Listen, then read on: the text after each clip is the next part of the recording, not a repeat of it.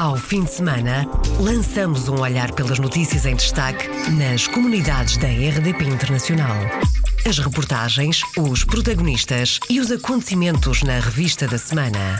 Edição de Cristina Borges. 50 milhões de euros o montante da linha Regressar Venezuela, que já está a funcionar.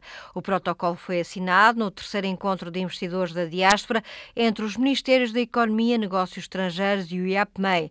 Cisa Vieira, Ministro da Economia, explicou os objetivos desta linha de crédito destinada aos empresários portugueses na Venezuela que queiram regressar a Portugal. Vai dar origem à criação de secções bilíngues espanhol-português eh, em regiões perto da fronteira, fomentará também a formação de professores e reconhecerá normalmente, enfim, se tudo correr como previsto, a formação que é ministrada pelo Camões, além de fomentar o intercâmbio escolar e a troca de, de boas práticas. E eh, tem como resultado que fechamos o arco das comunidades que fazem fronteira entre Espanha e Portugal eh, em termos do ensino português no currículo, tanto ensino português integrado. É, de facto, um momento importante do nosso relacionamento com a Espanha. Mas para quem quer voltar para Portugal, existem outros mecanismos, como o programa Regressar, sublinhou o Ministro da Economia. O país precisa do talento dos portugueses que estiveram lá fora e entre eh, as, as ofertas de emprego que estamos a mobilizar e os benefícios fiscais que criamos neste último Orçamento de Estado, julgamos que estão reunidas as, as condições. Apesar da crise económica e social, na Venezuela há portugueses continuam a investir no país. É o caso de Luciano Veríssimo, que no início do ano vai começar a construir mais um hotel em Caracas. Estamos trabalhando na área de turismo, na área hoteleira e temos dois hotéis na Venezuela. Luciano Veríssimo, como é que é ter hotéis na Venezuela, tendo em conta a situação socioeconómica que o país atravessa? Lá as dificuldades são muito grandes, porque isso é conhecido a nível internacional, mas a gente estamos tentando sobreviver e adaptar-se à realidade que se vive lá. A gente não somos políticos, somos empresários. A gente dedica-se a defender os nossos negócios à maneira que se pode. E na política não nos metemos. A gente não pode parar. Vamos começar agora no princípio do ano. Projeto para outro hotel. Onde? Em Caracas também. No momento temos já à volta de 700 empregados. E Luciano Veríssimo, com todos esses projetos, não pensa um dia regressar a Portugal? Sempre, estou aqui, sempre cá venho, vindo aí. A gente quer fazer aqui alguma coisa, necessitamos ajuda do governo. Que tipo de ajuda? Será econômica, algum apoio ou algum projeto que nos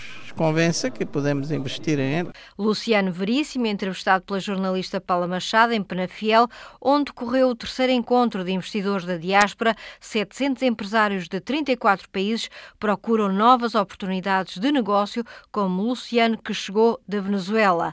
Natural de Silves, no Algarve, vive há quase 50 anos no país. Chegou também Sofia Pone, com os olhos postos no desenvolvimento de projetos agrícolas biológicos em Portugal, é luso-sul-africana e vive em Joanesburgo, onde segue as pisadas do avô e do pai naturais de Aveiro. Sofia Pone contou aos microfones da RDP Internacional as expectativas que tem para este encontro de investidores da diáspora. Deste encontro estou à espera de conhecer mais negócios que estão interessados em investir fora do país de Portugal e também oportunidades de investir dentro do país de Portugal para nós eh, talvez termos oportunidades para voltar ao país. Gostaria de começar aqui um negócio de agricultura, especificamente na área de agricultura vertical biológico e gostaria de, de poder investir num país que eu adoro. Mas continuaria a manter também os seus negócios em terras sul-africanas, mais concretamente em Joanesburgo? Sim, continuava os negócios em África do Sul, porque tenho lá uma equipa que consegue uh, gerir os negócios enquanto eu estou a começar aqui um, um negócio. Vamos a falar de que tipo de produtos produtos? Produtos com martilhos biológicos e também alface, tomates, coisas que a nação consome diariamente. Sofia Pona, aos microfones da jornalista Paula Machado, que acompanhou em Penafiel o terceiro encontro de investidores da diáspora. A empresária luso-sul-africana tem mais de 230 empregados e exporta produtos agrícolas para o mercado moçambicano, fatura cerca de 2 milhões de euros por ano. Morreu Adé Caldeira, era jornalista na Venezuela, depois de ter vivido muitos anos em França. Adé Caldeira foi encontrado morto em casa, tinha 52 anos e há há muito que estava doente. Em França, foi durante os anos 90 animador sociocultural na Federação das Associações Portuguesas, foi assistente autárquico e pertencia ao Partido Socialista Português. Mudou-se para a Venezuela há 10 anos, onde era jornalista.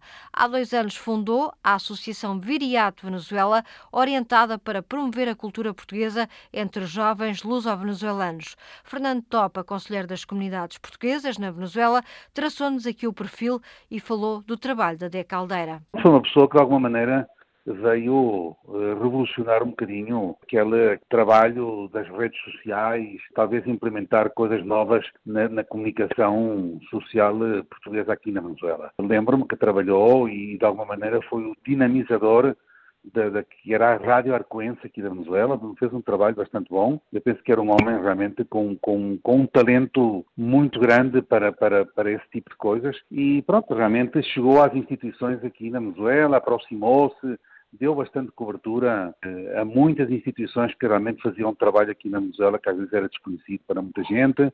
Eh, como disse, dinamizou as redes, o Facebook e todas essas coisas e pronto, realmente fez um trabalho muito interessante ao longo dos anos e, e, e, esteve não só em Caracas, também correu a Venezuela, que é um país muito extenso, não é? Esteve em vários pontos do país e realmente fez um trabalho bastante interessante pela comunidade, é uma perca lamentável. Morreu Adé Caldeira, jornalista na Venezuela, depois de ter vivido muitos anos em França. Ajudar as crianças na Venezuela com medicamentos e comida é o objetivo da campanha da Unicef em Portugal. As crianças da Venezuela representam um terço da população, de acordo com a organização, e falta-lhes o mais básico. Daí o apelo, explica Beatriz Imperatori, diretora da Unicef em Portugal. O que pedimos é a todos aqueles aqueles que, por afinidade ou preocupação, e todos aqueles que entendem eh, as dificuldades que as crianças na Venezuela neste momento passam, é que de facto deem o seu apoio a esta campanha. O que nós pedimos é o dinheiro, porque o dinheiro é o recurso que nos permite comprar dois tipos de bens fundamentais. Um, tudo aquilo que são alimentos e, portanto, garantir que uh, as crianças têm uma melhor alimentação e muitas delas já estão em estado de subnutrição, conseguem reverter este, este processo e, portanto, melhorar a sua condição de vida básica apenas por comerem melhor. E, por outro lado, também é este recurso, o dinheiro, mais uma vez, que nos permite comprar aqueles medicamentos que mais fazem falta no local. Medicamentos e artigos médicos, não são só muitas vezes os medicamentos, mas material médico e tudo aquilo que possa ser alimento ou produto de nutrição. Porque, quando eu digo produto é assim, porque muitas vezes o estado de subnutrição é tão grande que o que acontece é que damos às crianças um, um produto alimentar reforçado. E isso não é o alimento natural, digamos assim, é um alimento médico já. 12% da população está subnutrida. Há muito que a Organização das Nações Unidas para as Crianças está no terreno na Venezuela. Agora a Unicef em Portugal apela a donativos, até porque há muita gente com ligações ao país por causa da imigração. Na Venezuela, a crise arrasta-se e arrasta também consequências graves. Neste momento, nós se estima que quase cerca de 12% da população venezuelana está atualmente subnutrida. E quando falamos em 12% da população, fazemos obviamente em crianças e em adultos. E o nosso objetivo fundamental e neste estado de crise é de facto resolver duas condições básicas, que são as doenças que vêm por condições e também por este fator da subnutrição. E, e, isto é a base de qualquer vida humana e de qualquer desenvolvimento. E, portanto, daí este pedido muito concreto para nos ajudarem a poder comprar medicamentos e para poder comprar alimentos. Quem quer ajudar, o que é que pode fazer? Pode ir ao nosso site e pode fazer um donativo no nosso site. Tem uma campanha específica a decorrer para a Venezuela, entre as outras que nós temos, depois é fazer o contributo através da nossa página. Donativos na página online da Unicef em Portugal, donativos para medicamentos, material de apoio médico e produtos alimentares. Na Alemanha, o escritório consular de Frankfurt abriu as portas oficialmente na passada quarta-feira, uma inauguração no âmbito dos diálogos com as comunidades. Em Frankfurt, entre os dias 9 e, dia, e, os dias 12 de dezembro, iremos realizar vários encontros com a comunidade, serão uns diálogos com as comunidades na Alemanha e entre esses diálogos vamos ter a inauguração do escritório consular de Frankfurt, depois de termos criado o consulado honorário em Munique, também respondendo a uma comunidade vasta, muito bem integrada, muito inovadora, muito empreendedora, tínhamos em Munique, correspondemos com a designação de um cônsul honorário. Estamos agora a tratar da consumação da atribuição de poderes alargados a esse consulado honorário e depois disso vamos também corresponder agora a um outro compromisso com a comunidade da criação do escritório consular em Frankfurt, que corresponde também a um compromisso político que dignifique e que enaltece a comunidade portuguesa na Alemanha. Secretário de Estado das Comunidades Portuguesas, José Luís Carneiro, Escritório Consular de Frankfurt, abriu as suas portas. Também na Alemanha, as novas instalações do Consulado de Portugal em Hamburgo foram inauguradas pelo Secretário de Estado das Comunidades. Uma inauguração oficial, apesar da missão diplomática já estar a funcionar há alguns meses. Ainda na Alemanha, foi também uma semana de diálogos com a comunidade, em Cuxhaven, com o Secretário de Estado das Comunidades, a responder às dúvidas da comunidade portuguesa, mais de duas 2 mil pessoas. O secretário de Estado das Comunidades assinou um protocolo de cooperação entre o Ministério dos Negócios Estrangeiros, o município de Cuxhaven e ainda o Círculo Cultural Luso-Alemão. Alfredo Stoffel, conselheiro das comunidades portuguesas e também membro deste Círculo Cultural, traçou os objetivos do documento que foi assinado. Nós, como comunidade portuguesa em Cuxhaven, vemos como sendo o melhor incentivo à participação da nossa comunidade aqui na vida eh, social desta terra onde nós vivemos e depois também entrar em parcerias com munas, portanto com autarquias em Portugal, de modo nós podemos fazer um intercâmbio cultural e social. E, por que não também dizer, fazermos um intercâmbio económico. Cuxhaven tem várias valências, portanto, nós temos turismo, nós temos porto, nós temos energias renováveis, nós temos jovens portugueses e alemães que se interessam por Portugal. Portanto, é juntar todas estas valências e fazermos, curto prazo, projetos de cooperação com autarquias, através do governo português com escolas, de modo a nós podermos dar vida a este protocolo que neste momento é só um conglomerado de letras. Alfredo Stoffel pediu ao secretário de Estado das Comunidades que o processo de obtenção de apoios seja facilitado e explicou porquê. Se de hoje para amanhã aparecer eh, um projeto qualquer que não estivesse previsto há seis meses, é difícil as associações obterem um subsídio. É isso que eu penso em relação a um melhor acesso às coisas. Aos, apoios. De resto, o sistema que está pode ser melhorado e são esse tipo de conceitos que nós vamos, uh, ou que eu irei transmitir ao Sr. Secretário de Estado. Alfredo Stoffel, Conselheiro das Comunidades Portuguesas, eleito pelo Norte da Alemanha.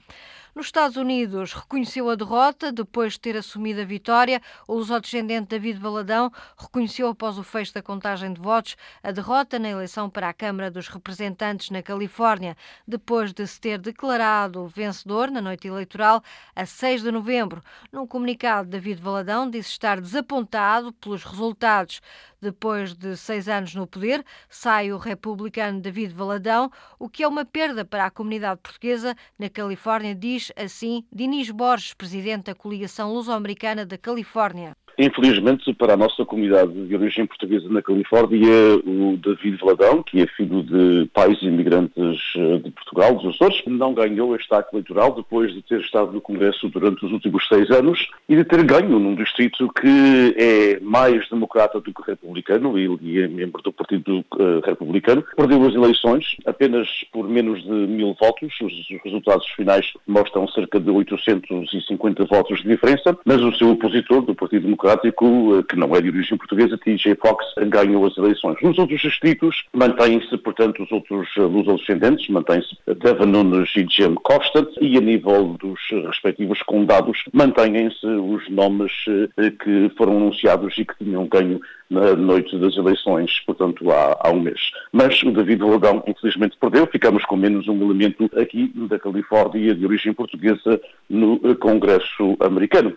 David Valadão sai de cena, mas outros luso-americanos mantêm-se nos órgãos do poder. Outros foram eleitos pela primeira vez. Foram eleitos mais de 120 luso-descendentes na Califórnia, como nos conta Dinis Borges. Aqui na Califórnia foi uma onda azul total. Neste momento, os democratas têm uma vitória substancial e uma maioria absolutíssima, com mais de dois terços dos lugares nas duas câmaras legislativas, na Câmara Baixa e na Câmara Alta, e também ocupam todos os lugares do executivos a nível do Estado da Califórnia. E eu penso que para os luso-descendentes é uma lição, porque teremos que fazer coligações com outros eh, grupos étnicos, e isso aconteceu uh, em muitas eleições a nível de contato e a nível autárquico e, portanto, nós, como força política com menos de 400 mil habitantes e cerca de 100 mil a votar, temos algum poder limitado, mas com as coligações que temos feito, resulta em que tínhamos neste momento mais de 120 luso-descendentes eleitos em cargos políticos na Califórnia. Professor Dinis Borges, presidente da Coligação Luso-Americana da Califórnia, uma análise feita aqui aos microfones da RDP Internacional. Na França, os coletes amarelos voltaram à rua este sábado. Emmanuel Macron anunciou o aumento do salário mínimo em 100 euros e decretou o estado de emergência económica e social. De fora ficou a tributação sobre as fortunas. Decisões tardias, considera a luso-francesa Nathalie Oliveira, vice-presidente da Câmara de Metz e do Partido Socialista Português e Francês. O grito do povo francês merece não nem só atenção e consideração pelo Presidente da República, mas medidas que respondem ao sentimento e à realidade de injustiça social que uma grande parte da classe média está a viver em França. Nem estou a falar dos mais desfavorecidos, que ainda pior padecem. A luta continua porque o fundo das medidas e os resultados que podem trazer eh, em termos de mudança, de melhoria na vida das pessoas, ainda não está provado. A questão do aumento do ordenado mínimo já estava mais ou menos elaborado em termos de realização através do que nós chamamos aqui a prima d'activité, que era uma mais-valia nos ordenados e no ordenado do salário mínimo, uma compensação, já estava mais ou menos elaborada a partir de janeiro de 2019, e um gesto, que eu considero gesto, que é, os meus pais são alvos dessa medida bastante injusta que é uh, a CSG, esse aumento de 1,7% por cerca de 1.282 euros por mês de rendimento de reforma, que foram alvos de baixa de rendimentos por estar nessa média bastante baixa para viver de forma digna e correta em França. Regrediu para uma situação, em termos pelo menos para essas pessoas na reforma, eh, há um ano e meio do final do mandato do François Hollande. Uma medida que irá afetar não só os seus pais, que também são portugueses a residir em França, é, nomeadamente muitos portugueses que emigraram para terras claro, francesas e a minha, mãe também, a minha mãe também foi alvo dessa medida injusta, ou seja, não atinge os níveis de reforma por ter descontado toda a vida e trabalhado, e foi, foi um cálculo qualquer que não atingiu 1,7%, mas em termos de fiscais também foi atingida e uma média de 220 euros ao ano, uns 20 euros por mês. Incompreensível para Natália Oliveira é a não tributação das fortunas. O mecanismo de redistribuição das riquezas é exatamente a questão de colocar novamente em vigor o imposto sobre a fortuna, que são 6, bilhões de euros e meio, ou quase 7, deixado nos bolsos de quem tem muitos mais posses imobiliários ou financeiros e desistirem de pedir a quem sofre mais e quem tem rendimentos baixos ou médios de enfrentar uh, a redistribuição da riqueza para quem tem riqueza. Natália Oliveira, vice-presidente da Câmara de Metz, em declarações à RDP Internacional, luso-francesa, os pais nasceram em Celurico de Basto e desde a década de 60 são imigrantes em França. Com ou sem acordo, a saída do Reino Unido da União Europeia não irá colocar em causa os direitos dos cidadãos. Foram as declarações do Ministro dos Negócios Estrangeiros sobre o Brexit. Se o Parlamento Britânico aprovar o acordo de saída, as coisas estão todas resolvidas no que diz respeito aos direitos dos cidadãos.